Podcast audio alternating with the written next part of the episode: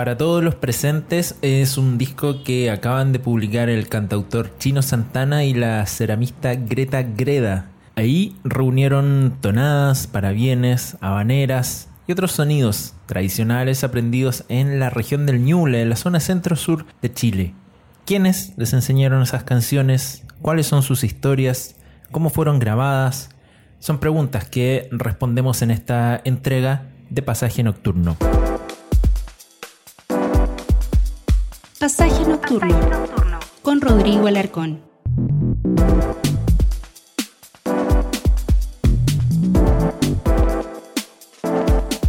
Hacemos una vez más este programa desde el centro de Santiago de Chile, programa que se puede escuchar a través de diferentes vías en formato de podcast, por supuesto, en plataformas como Spotify, siempre recomendamos también Mixcloud y en otras aplicaciones también para escuchar podcasts. Pero pueden escuchar este programa también cada miércoles a las 21 horas en la radio JGM, radiojgm.cl, miércoles y sábados también en el mismo horario, 21 horas se repite pasaje nocturno. También pueden encontrar cada capítulo, cada semana en Melómanos Magazine, melómanosmag.cl, nuestro sitio amigo que difunde cada entrega de pasaje nocturno. Los invitamos a visitar melómanosmag.cl y también su cuenta aliada Fortuna Discos en Instagram. Y también desde octubre de este 2020 pueden encontrar pasaje nocturno en Radio La Central, radiolacentral.cl hicimos una alianza con este medio que ya lleva muchos años trabajando y que ahora incluye también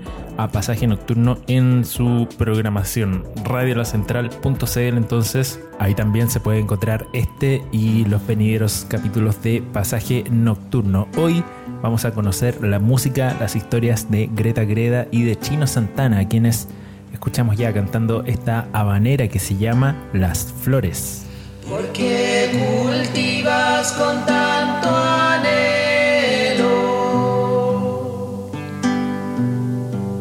flores que un día no han de existir?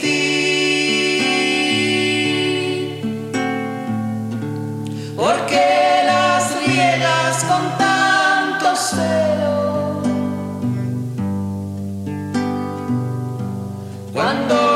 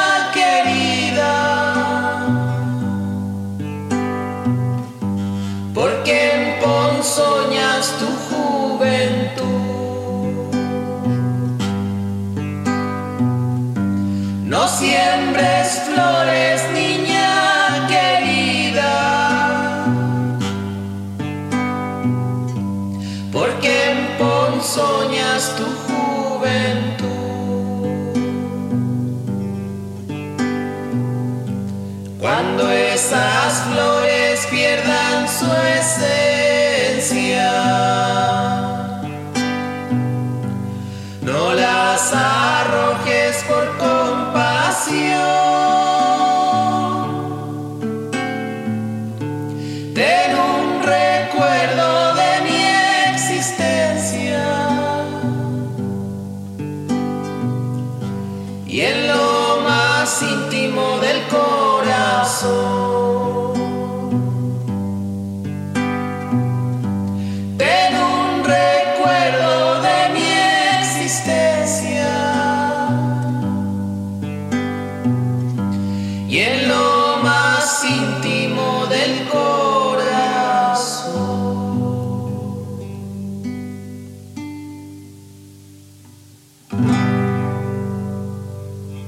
Estamos haciendo pasaje nocturno, ya lo decíamos al comenzar este programa. Nuestros invitados en esta ocasión son Chino Santana y Greta Greda, a quienes acabamos de escuchar en la interpretación de una canción que se llama Las Flores y que forma parte de un disco que acaban de publicar que se llama Para todos los presentes. Chino, Greta, bienvenidos, gracias por recibir esta llamada.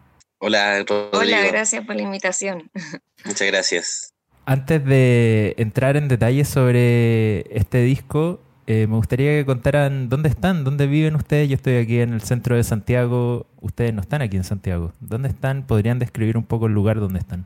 Mm, Estamos cerca de Santiago igual, en la comuna de Isla de Maipo, en un pueblo que se llama Naltagua, que es como al interior de Isla de Maipo. Eh, bueno, acá es un paisaje totalmente contrastado con Santiago a pesar de, ser tan cercano. Eh, acá nosotros vivimos a la orilla de un cerro y, ese es el paisaje, los campos, harto árbol, hartas plantaciones, acá se practica harta agricultura, entonces ese es como el, tono del espacio. Además es un microclima interesante porque eh, está como a medio camino entre la costa y, y, bueno, está como entre medio de la cordillera de la costa un poco, ¿no? Entonces el, clima es más de la costa, eso es, la idea. Hay una harta neblina en la mañana. Sí. claro, ustedes están, yo los veo a través de la pantalla bastante abrigados y aquí en Santiago está bastante más cálido. Vamos a hablar de lugares también porque la música que ustedes pusieron en este disco que vamos a escuchar y que vamos a comentar está también vinculada a un lugar de Chile que no es ni Santiago ni Isla de Maipo, sino que es la región del Ñuble. Entiendo que las canciones que ustedes pusieron en Para todos los presentes fueron aprendidas de dos personas específicamente. Me gustaría que contaran quiénes son y que describieran además a esas personas, no solo en su relación con la música, sino que en términos más generales. Bueno, el, vínculo con el Ñuble partió porque, por, una, por un trabajo que yo empecé a realizar el año 2013, que tiene que ver con, con mi tesis de titulación como sociólogo, donde me propuse hacer este trabajo de, de recopilación en esta, en esta región, que tenía que ver también con, bueno, con una potencia cultural muy grande y con, con una búsqueda personal, de alguna manera. Y a partir de eso conocí a, Luis Castillo, que fue el que nos entregó el tema Las Flores, que recientemente sonaba, y a Carmen Garrido, quien nos entregó la mayoría de los temas de este disco. Eh, hace varios años también atrás se, sumó Greta a este viaje. Yo, eh, digamos, el, día que la conocí le dije, tú tienes que conocer a Carmen Garrido. Tienes, que sí o sí conocer a, a esta a esta cantora y, bueno, ella se, sumó este, a este viaje como, como cantora también, Greta, y, como recopiladora, ¿cierto? Eh, siendo fundamental en, la, e, e, en este proceso que en un momento yo había empezado solo, luego se convirtió en un trabajo de dúo y ha sido un, proceso también donde recientemente no, nos bautizamos nosotros mismos como, como dúo, canto y porfía, ¿no? Y bueno, está Carmen por un lado y Luis, que, que te nombraba primero. Eh, Luis Castillo, un hombre que, que tiene una, una, trayectoria un poco distinta a la del cantor campesino más alejado de la cordillera, que hace, hasta hace no muchos años para, no sé, ir a San Carlos, ponte tú, que es la misma región del Ñuble, pero va a ir a San Carlos, eh, te demorabas un día entero entero, entero, entero. Eh, imagínate, ya llegar a Chillán ya era como casi imposible. Entonces, eh, Luis, Castillo fue un, hombre que, nació de, los, de estos campos, de estos fundos, pero que en algún momento su vida llegó a la ciudad y en la ciudad hizo contacto con toda la escena del, del folclore que había ahí, es decir, compartió íntimamente con figuras como Rolando Larcón, como los conoció a todos, digamos que todos andaban por ahí, se juntaban a tomar mate en, Quinta Normal, en, una escuela donde, donde armaban conjuntos folclóricos, donde hacían clases, donde tenían todo un movimiento y estaba Don Rolando, La Violeta, Víctor Jara. Entonces, compartir con él que tenía esta, esta visión también como artista del folclore y a la vez que como cantor fue muy interesante. Eh, un gran amigo que falleció este año eh, en condiciones muy difíciles, de abandono sistemático, como la mayoría de los abuelos en Chile, la mayoría de las personas de tercera edad y los folcloristas, por cierto. Él una vez me dijo que el, folclore era un camino hacia el olvido, y yo creo que, que él lo decía con, con, mucho, con mucha pena también, pero eh, entendiendo que, que bueno, que e, eres parte de, del camino, tampoco como con autocompadeciéndose, ¿no? Así que son, eh, bueno, y una de las cosas que me gustaría terminar para hablar de Don Luis, que podríamos hablar horas del, caballero, porque aparte él era muy bueno para hablar, para conversar. Él fue, él fue eh, eh, colaborador, músico y guitarrista de Calatambo Albarracín como por 40 años. Hicieron giras por todo Chile, de sur a norte, hicieron trabajos de recopilación, grabaron discos de la RCA, tocaron en el Festival de Viña.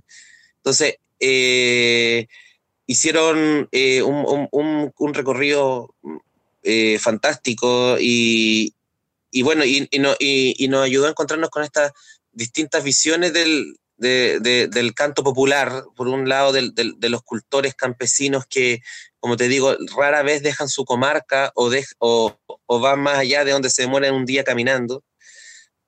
Como Carmen Garrido y como otros cultores de la zona de la cordillera Ñuble, eh, hasta ya eh, gente como Don Luis, que nació igual en los fundos, se crió como muy campesino, su mamá era cantora campesina, viene de la misma tradición, pero que también fue capaz de meterse en los escenarios, ¿no? en, una, en una, escena eh, artística, y él no, nos ayudó a entender también el, el canto como un oficio artístico. Háblenos un poco también de Carmen. Bueno, Carmen es lo que se podría decir un tesoro de la cordillera, de, San Fabián de Alico. Al conocerla se puede explicar mucho de, la, de las obras de Violeta Parra y de los Parra en general que son de esa zona. Carmen no sabe leer ni escribir, pero se sabe infinitas tonadas y, cantos a, ocasión. Y si no lo sabe, los arma de los versos que tiene en su cabeza. Eh, final, ella eh, toca la guitarra no sabe los acordes, pero, pero la toca a la perfección. Eh, no es músico, pero tiene eh, variantes, ritmos y distintas voces para interpretar cada cosa. Carmen es, eh, es como la, la, mayor fuerza poética que nosotros encontramos para armar este repertorio que además está seleccionado por ellos. Eh, nosotros no quisimos ser como intérpretes y, seleccionar el repertorio, sino y curadores. Que, y curadores, sino que quisimos que ellos nos dijeran, eh, nos explicaran un poco sus repertorios, por qué cantan o qué cantan, en qué ocasión. En el caso de Carmen, eh, que es una que se diferencia de Luis, como decía Emilio, del tema de, de plantearse como un artista, como un cantante, ella es es una cantora. ¿Y por qué hago esa diferencia? Porque a pesar de que ella igual hizo carrera en Argentina, en Portezuelo, todo es dentro de lo local. No hay un interés por, por, por quizás eh, verlo con, con, algún tipo de vanidad artística.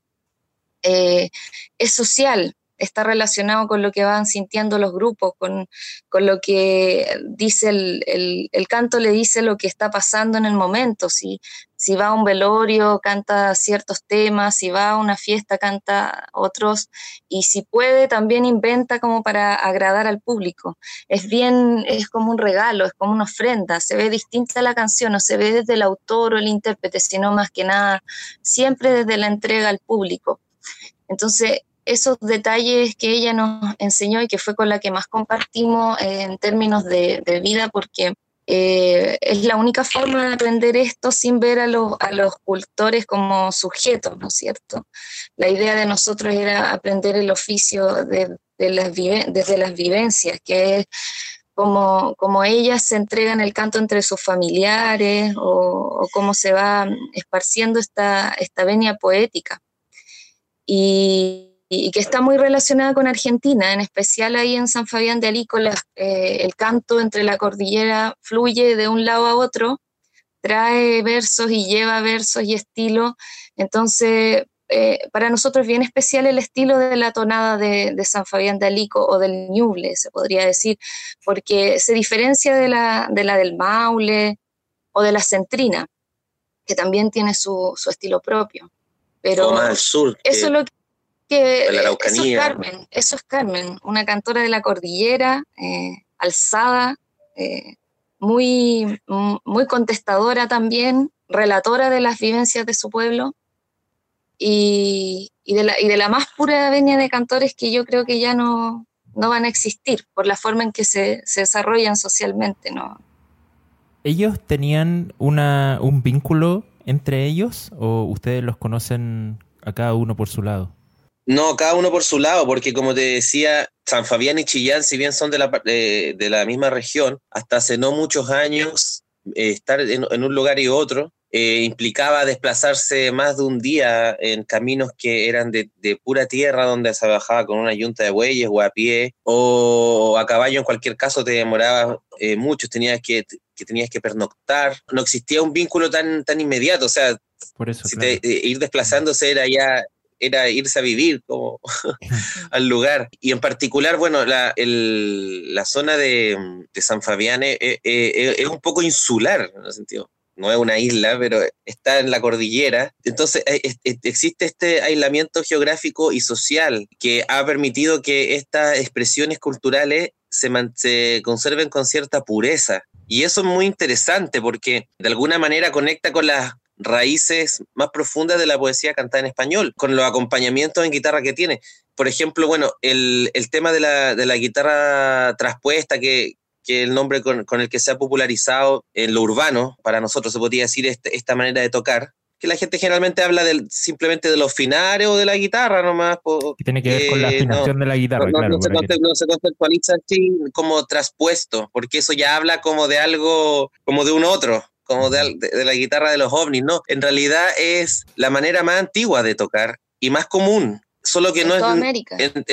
claro, y en todo el mundo en realidad, porque la guitarra parte como un instrumento que, se toca mm, con una simpatía entre, entre los órdenes, ¿no? ¿Qué quiere decir eso? Que hay una, relación, por ejemplo, quizás esto suena un poco técnico, pero no sé, pues si tengo un sol, el, el, sol vibra con el re y con el si, entonces yo afino la guitarra con esa y tengo cinco cuerdas, afino entre esas notas y eso, esa, así, así partió, digamos, la guitarra. esa afinación en sol, por ejemplo, que te nombro, claro, está en San Fabián, está en, la Araucanía, en, muchas zonas, y también la ocupaba Kate Richards en los Rolling Stones, que la aprendió de Bob Diddley, que la aprendió de su abuela, y en, en Estados Unidos ocupan la misma. Y acá la afinación por tercera alta que en re, los viejos le bajan la primera medio tono nomás, pero es la misma Open D que llaman los gringos solo que cambian un, medio tono de una cuerda y son cosas así. Y eso, eso, eso es mucho más antiguo que la guitarra moderna que, que, que aprendemos en el conservatorio o en, o en la escuela, o, lo que entendemos como por guitarra, como sujetos urbanos y modernos que de repente nos creemos el hoyo el qué o el centro del universo, pero en realidad eso, ¿cuántos años tendrá? ¿200? No sé, no, no, no, he hecho el estudio así como riguroso, de verdad, pero la guitarra es mucho más que eso y el canto también. Y lo interesante es que esas formas han prevalecido como con mucha pureza en, en ciertos lugares del campo, que son, justamente por ser tan aislados. Entonces llegó en algún momento la guitarra y así empezó a circular esto con la poesía, donde es un bagaje poético que, que habla de la vida, es como la, la Biblia, toca muchos temas que son sobre la muerte, el nacimiento, las peleas entre parejas, hermanos, el dejar el hogar, eh, las flores.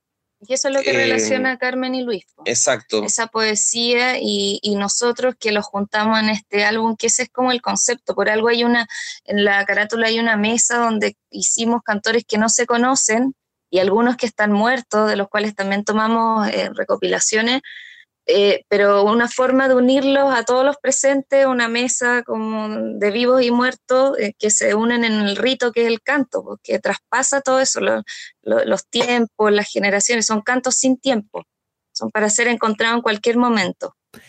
Sí, era una, una pregunta que está en la pauta de la, la, carátula. Eh, ya vamos a hablar en, en, detalle de eso, porque claro, aparecen personajes ahí que me llamaban la atención. Quiero que, que, escuchemos una canción más de este disco. Son siete canciones, vamos a escuchar algunas de ellas. Ya escuchamos una, como decíamos, que se llama Las Flores. Ahora vamos a escuchar una tonada que se llama Las Estrellas y la Luna. Me gustaría que mm, la introdujeran antes de escucharla y contaran un poco algo sobre esto que va a sonar. Bueno, Las Estrellas y la Luna es una tonada de desamor, así la, una tristeza, como, como la presentaría Carmen, que canta una tristeza y después una alegría. Es una tristeza con la cual se, se extraña y se compara un presente de ausencia con, con un, una vivencia de amor pasada.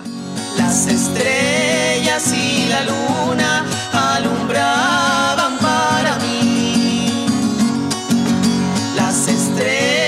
estrellas y la luna alumbraban para mí.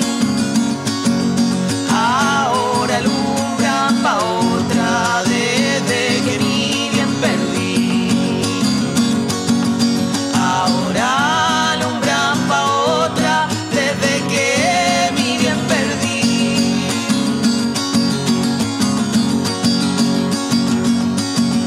Los caminos pa' tu casa eran cerca para mí.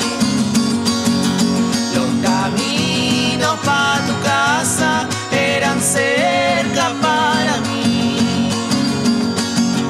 Ahora son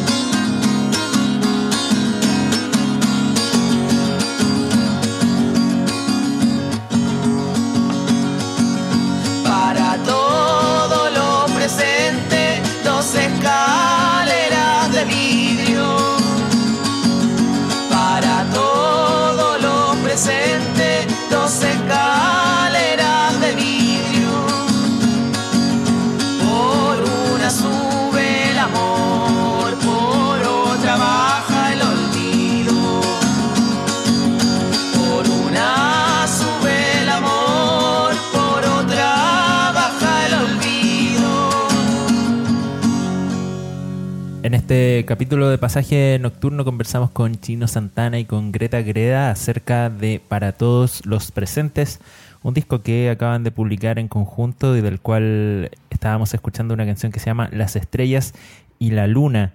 Una tonada, una de las que han recopilado ellos y han incluido en este disco, como comentábamos anteriormente, aprendías de Carmen Garrido y de Luis Castillo, ambos de la región del Ñuble, de la zona centro-sur de Chile. Para todos los presentes se llama este disco y decíamos que tiene una carátula donde aparecen seis personajes. Y en el disco uno diría hay cuatro personajes que son ustedes dos y estos dos cantores, estos dos maestros. ¿Quiénes son los otros? ¿Podrían describir un poco esa carátula para quien no la ha visto y contar un poco a qué hace referencia esa imagen? Bueno, la carátula técnicamente son figuras de losa policromada que las las fabriqué yo. Yo soy artesana de, esta técnica y, representan, bueno, estamos nosotros, está Carmen, que tiene un tañador en su... que está, hay ahí un, un incógnito que siempre está ahí en la, en, en la fiesta, que no canta, que no toca, pero que es el entusiasta y está tañando la guitarra está Luis Castillo, bueno, está Carmen con su tañador, y el, y el otro que aparece ahí es Cheñito, que en ese disco precisamente no hay un canto de Cheñito, pero lo pusimos porque pasó que a pesar de que no, eh, no se incluyeron sus tonadas, está impreso el sonido de la guitarra metálica, de los toquidos, que también eh, lo sacamos de él. Y a él no lo conocimos personalmente, simplemente su obra que, circula fantasma sin ediciones eh, originales de su canto, sino que son como grabaciones que la gente ha ido consiguiendo. Y él, bueno, es un poeta de San Fabián de Lico que canta a, la deforestación, que cantaba eh, décimas a pedido, era ciego y, trabajador, y cortaba leña, y cruzaba el río con kilos y kilos de leña, eh, y siendo no vidente. Y, siendo el río Ñuble, que es un el río Ñuble, no considerable. Eh, entonces está ese espíritu que nosotros encontramos en, San Fabián del Lico, porque no, si bien no conocimos a Cheñito, nos contactamos con su viuda, que es Inés Fernández, y con ella entablamos una amistad que nos hizo como, como conectarnos con él de alguna forma, habiendo conocido primero sus cantos y luego a su familia, a sus hijos, y construyendo también una historia con él.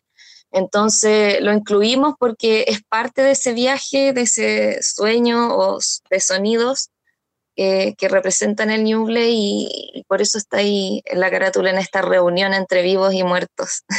Me parece muy importante, por un lado, que esté Cheño en, la carátula, aparte de Carmen, porque realmente eh, esa guitarra es, viene mucho de él, digamos, ese sonido, los requiebros que tiene, toda la ejecución está muy planteada desde Carmen, desde Luis y desde Cheño. ¿ya? Ellos son, han sido maestros de, aprender a tocar la guitarra, sí. Ese era, digamos, uno de los, de, los temas más importantes. Por eso estamos todos con guitarra también, porque esto es la guitarra y el canto. Y, van unidas la música y la poesía. Y el sujeto anónimo también, o sea, es, es, fundamental. Quizás lo que caracteriza a estos artistas populares es que vienen de lo anónimo, porque no están en los escenarios, como Luis, que es esta idea, y que también, bueno, y que también representa a, esta idea del, mucho del abandono que sufren los artistas, que ya es otro tema, pero más allá de eso, eh, esto viene de lo anónimo, del, del, de, lo que se, de lo que circula como un secreto, como algo que no está, en, en, por así decirlo, en la primera línea, pero siempre está. Eh, cuando nosotros, o hablo por mí también, pero cuando siempre se dice, ah, tú hiciste un rescate, qué bonito. ¿Catar qué? O sea, eso me carga. Yo ahí ya digo, no, partimos mal, porque eh, eso, aparte de que es súper como paternalista y todo, el, pero rescatar nada, si acá no, e, e, ellos me rescataron a mí, no sé, ¿cachai? lo, yo que rescatar qué, ¿cachai? ¿De qué? Si esto siempre ha existido, la guitarra, hoy rescataron la guitarra traspuesta, la guitarra no necesita rescatistas, digamos. Exacto, rescató a, a, los que no sé, quizás no, no, no, no, sabrían qué hacer, no sé. pero eh, siempre ha estado y siempre iba a estar.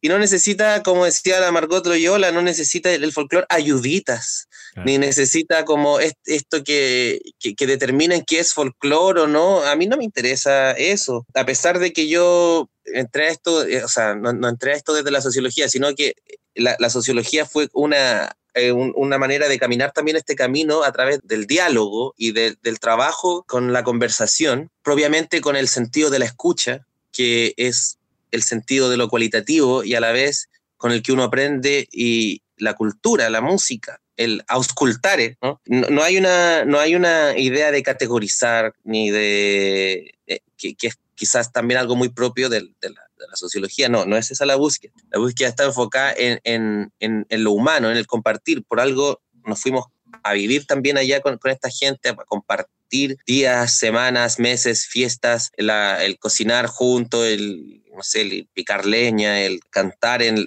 lo cotidiano, en, bailar con la fea también, porque no es todo, digamos, tampoco está eh, eh, buscando esta imagen como mm, idílica. Bucólica, del campo, o eh, más bien es todo lo contrario, porque no, no es para nada así. Es una vida muy dura, es una, son situaciones de, de mucha violencia, de abuso, las que se dan en, muchas veces en estos contextos tan marcadamente autoritarios y, y, donde el territorio que la gente que habita ahí que lo camina, que, que lo trabaja, no, muchas veces no tiene decisión sobre lo que ahí sucede y desde afuera la modernidad llegó con todo, o sea, el tema de la deforestación, eh, del, de los, del agua, ¿para qué, habla, para qué vamos a hablar del agua? O sea, hay una, una serie de cuestiones que están pasando ahí que son trágicas, ¿cachai? Pero eso ya también es otro tema, ¿no? Sí, claro, pero hay, hay conflictos que están ahí cruzando la vida cotidiana, podríamos decir. Quería pedirles que contaran, que explicaran un poco también cómo grabaron este disco, porque sí lo grabaron aquí en Santiago, lo grabaron con Perroski, con Alejandro Gómez, que es un músico que está más vinculado al rock, al blues, que tiene un sello, algo records. Eh, y entiendo que lo grabaron, no sé si en una sola toma, pero eh, cuidando al menos algunos, algunos de esos aspectos. ¿Podrían contar un poco cómo fue eso? Sí, eh, bueno, a, Alejandro lo, conocimos trabajando en su estudio, eh, se, generó una, amistad a, través de, del tiempo y, en algún momento pudimos compartir estos cantos y él se manifestó muy, muy conmovido por esto y con, ganas de, hacer algo en ese sentido. El, abuelo de Perroski también era músico. ellos heredaron, digamos, esa, esa beta hablo de ellos porque los perros que son hermanos, ¿cierto? Sí, claro. Musical por ese lado de su abuelo y el abuelo cantaba tonadas, era folclorista, trabajó en la radio, digamos como estos guitarristas que dice Perroski así como todo lo contrario de Perroski, que, que es un blusero, que toca más la, nota más sentida. La tonada centrina, es, bien arreglada. Claro, la tonada cincuentera. Sí, de los 50 todo un estilo eh, bueno, muy amplio, con increíbles exponentes. Podríamos por ahí eh, ubicarla dentro de, la onda de Humberto Campo. ¿no? La cosa es que yo creo que ahí lo que pasó, claro, pues que Perroski al escuchar como un poco lo que nosotros hacíamos, eh, quizás encontró un, camino medio entre el sentimiento del blues y, este, y, esta tonada que no es tan virtuosa, sino que es más del, sonido y del metal y, de, la poesía, y, de la poesía así bien sufría, ¿cachai? Y ahí como que enganchamos con Alejandro y, y decidimos hacer este trabajo de producción como musical, donde grabamos hartos temas, también grabamos algunos temas míos, salieron ahí algunos álbumes y todo, hicimos, e hicimos esto con Gret. Fueron unos meses del segundo semestre del 2018 que nos dedicamos a grabar y mezclar distintas músicas y, fue una experiencia muy interesante en, términos de producción musical porque yo le dije a Berroski, bueno, eh, grabémoslo en cinta y me dijo, vale, pero eso significa no más de dos tomas por tema, o sea, si no salen, no sale tiene que ser algo real, tiene que ser eh, el momento fluido, capturar la, la, la, verdad del, del, cantor y la guitarra, o de, la cantora y la guitarra, ¿no? que no acepta, digamos, mucho más maquillaje. Y ese tratamiento lo, se lo dimos tanto a, mis temas como a, los temas tradicionales. Y eso yo lo, rescato mucho de que él, eh, bueno, él, conocía mi trabajo como autor, digamos, de canciones. Eh, grabé un, disco que se llama Cabeza de Toro antes en, su estudio y ahí, ahí nos conocimos más con Alejandro. Y él, digamos, me dijo, sí, grabe lo que queráis, o sea, me interesa captar la esencia de ustedes, de, de, lo que están haciendo, démosle, o sea, darle espacio a que esto no es solamente una foto o, qué sé yo, algo que está sucediendo, son, es un todo. Y e, eso fue muy, muy interesante. Yo en realidad estoy muy agradecido de, ese trabajo que hicimos juntos porque me, me, encanta cómo quedó sonando, eh, creo que era lo que tenía que ser. No sé si tú puedes agregar algo, Greta, de eso. Que esta, este cuidado, destacar este cuidado por el sonido que siempre tuvo Alejandro. Eh, sobre todo relacionándolo con, no sé, con, conocedor de, las recopilaciones de Folkways, del, del, blues y todo eso, y entendiendo que hay una cercanía entre el sonido y la poesía y, queriendo resguardar eso, no sé, él ofreció sus mejores joyas, no sé, sus micrófonos especiales. Tiene micrófonos bien antiguos, de los años 50, las máquinas y todo eso. Y él buscaba esa textura, porque esa era la parte que nosotros no podíamos aplicar por nuestro conocimiento era llevar las canciones. Él le imprimió ese, ese sello. Vamos a despedir esta conversación con la canción que está al final del disco que se llama Qué glorioso el angelito. No creo que haya sido casualidad que la hayan ubicado al final del disco. Claro, eh, fue para despedirlo. Em, Carmen cuando nos enseñó ese canto, eh, quiso, eh, como que primero tenía una duda y decía, ¿se enseñan o no las cosas que son de velorio? Y se, respondía ella misma. Y se respondía, sí, se enseñan, porque si no, nadie las va a saber. Y, nos, y ahí le empezaba a cantar y todo. Y claro, ella nos pidió que fuera porque mm, ella quería que se escuchara, que, que se hablara también de que la muerte para, para su, su, su manifestación cultural no es un, un, algo que hay que evitar, algo que hay que no ver o taparse con los ojos, sino que hay, algo que hay que vivir, que hay que palpar, que hay que despedir y que, y que el canto es parte de todo, de la vida y de la muerte. Entonces, esa era la, la idea, pues, despedir con, con, esta, con este canto que también eh, tratamos como de, de conservar la, el ánimo que tiene eh, cantar esa, esos temas que son de velorio y con mucho respeto también.